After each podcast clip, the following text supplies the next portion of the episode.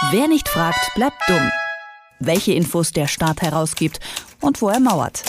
In Kooperation mit fragdenstaat.de. Es ist gerade noch einmal gut gegangen. Im September wäre die Partei, die Partei fast zahlungsunfähig gewesen. Grund dafür war eine Strafzahlung, die die Bundestagsverwaltung gefordert hatte. Jetzt kam raus, die Bundestagsverwaltung hat sich den Rechtsstreit einiges kosten lassen und genaueres darüber weiß Arne Semsrott von Frag den Staat und ihn habe ich jetzt am Telefon. Hallo Arne. Hallo. Erzähl mal, da ging es ja um richtig viel Geld. Wie viel wollte die Bundestagsverwaltung denn damals von der Partei haben? Die äh, Bundestagsverwaltung wollte zum einen eine Rückzahlung von 70.000 Euro. Das war Geld, das die äh, Partei äh, bekommen hatte äh, als Parteienfinanzierung und dazu äh, knapp 380.000 Euro Strafgeld noch. Und äh, wenn die Partei das alles hätte bezahlen müssen, also insgesamt 450.000 Euro, dann wäre sie insolvent gewesen und damit wäre dann die Partei Geschichte gewesen. Und das Verwaltungsgericht Berlin hat das jetzt erstmal abgewendet, aber die ganze Chose, die ist noch nicht ganz vorbei. Vielleicht lassen wir noch mal ganz kurz Revue passieren. Weshalb sollte denn überhaupt diese Strafe gezahlt werden? Also äh, ganz ursprünglich geht äh, diese ganze Geschichte zurück auf die AfD, die äh, eine Lücke in der Parteienfinanzierung vor einigen Jahren ausgenutzt hat.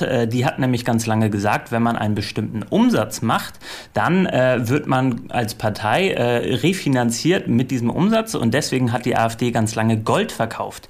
Die hat Gold verkauft und hat dann über diese Umsätze, die sie mit dem Goldverkauf gemacht haben, eine ganze Menge Geld aus der staatlichen Parteienfinanzierungskasse bekommen und das hat die Partei Partei äh, satirisch aufgearbeitet und hat Geld verkauft. Äh, hat also Geld verkauft und ähm, hat darüber dann äh, Geld aus der Parteienfinanzierung bekommen. Und irgendwann ist der Bundestagsverwaltung aufgefallen, ja, Geld verkaufen, das wirkt irgendwie ein bisschen komisch äh, und haben dann dieses Geld, äh, das sie äh, der Partei draufgegeben haben, dann zurückgefordert und die Partei hat sich natürlich geweigert und deswegen ging das Ganze vor Gericht.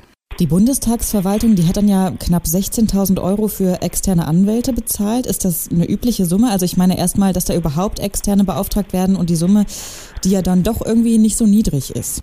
Genau, 16.000 Euro, das ist schon eine stattliche Summe. Das ist aber leider relativ normal. Ähm, man würde ja meinen, dass die Bundestagsverwaltung eigene Justiziare hat und eigene Leute, die sich mit Recht auskennen und man deswegen keine externen Anwälte für sowas engagieren muss. Aber wir sehen das eigentlich äh, durch die Bank weg bei den meisten Bundesbehörden, äh, den oberen Bundesbehörden, also Bundestag, beim Kanzleramt auch, beim Innenministerium, dass ganz häufig ähm, vor allem bestimmte Anwaltskanzleien äh, engagiert werden und da werden dann teilweise wirklich deftige Honorare gezahlt. In diesem Fall waren es jetzt bisher 15.000 Euro. Das kann sich noch deutlich steigern, wenn das noch in die nächsten Instanzen geht. Ähm, das sind in anderen Fällen aber durchaus auch mal 40, 50.000 Euro äh, pro Instanz, äh, die dann äh, auf Steuerzahlerkosten bezahlt werden, um dann wiederum Steuerzahler zu verklagen. Eine ganz kuriose Situation.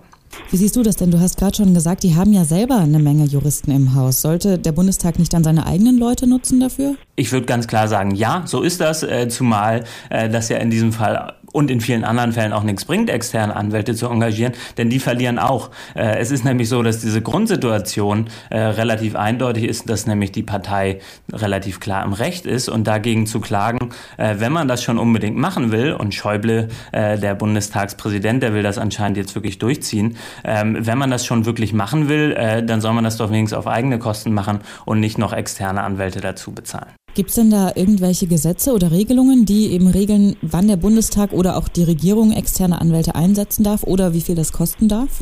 Äh, da bin ich mir ehrlich gesagt gar nicht so richtig sicher. Ich glaube nicht, dass das so ist. Ähm, dass äh, zumindest, wenn gesagt wird, man schafft das mit der äh, eigenen Arbeit nicht äh, oder man braucht spezielle äh, Anwälte, die sich zum Beispiel beim Parteienrecht nochmal äh, besonders auskennen, dass man die dann extern engagieren kann. Ähm, interessant ist, dass diese ganzen Vergaben in der Regel freihändig geschehen. Das heißt, es gibt keine Ausschreibung, auf die sich dann Anwältskanzleien drauf bewerben, sondern es wird dann relativ gezielt eine Anwaltskanzlei Anwaltskanzlei rausgesucht und mit denen äh, wird dann sowas durchgezogen. Das kennen wir zum Beispiel aus Informationsfreiheitsklagen sehr stark. Da wird dann Redeker Sellner Dars immer die gleiche Kanzlei von den Bundesbehörden genommen. Äh, und die, die können sich da einen schönen, äh, schönen Lenz mit dem ganzen Geld machen, das die da von den Bundesbehörden äh, bekommen. Das sagt Arne Semsrott von Frag den Staat. Sein Bruder ist übrigens Nico Semsrott, der bei der letzten Wahl Spitzenkandidat der Partei war. Und deshalb hat Arne natürlich nochmal einen besonderen Blick auf die ganze Situation. Arne, vielen Dank für das Gespräch. Vielen Dank. Wer nicht fragt, bleibt dumm. Die Serie auf Detektor FM. Den Staat selbst was fragen? Ganz einfach. Auf fragdenstaat.de.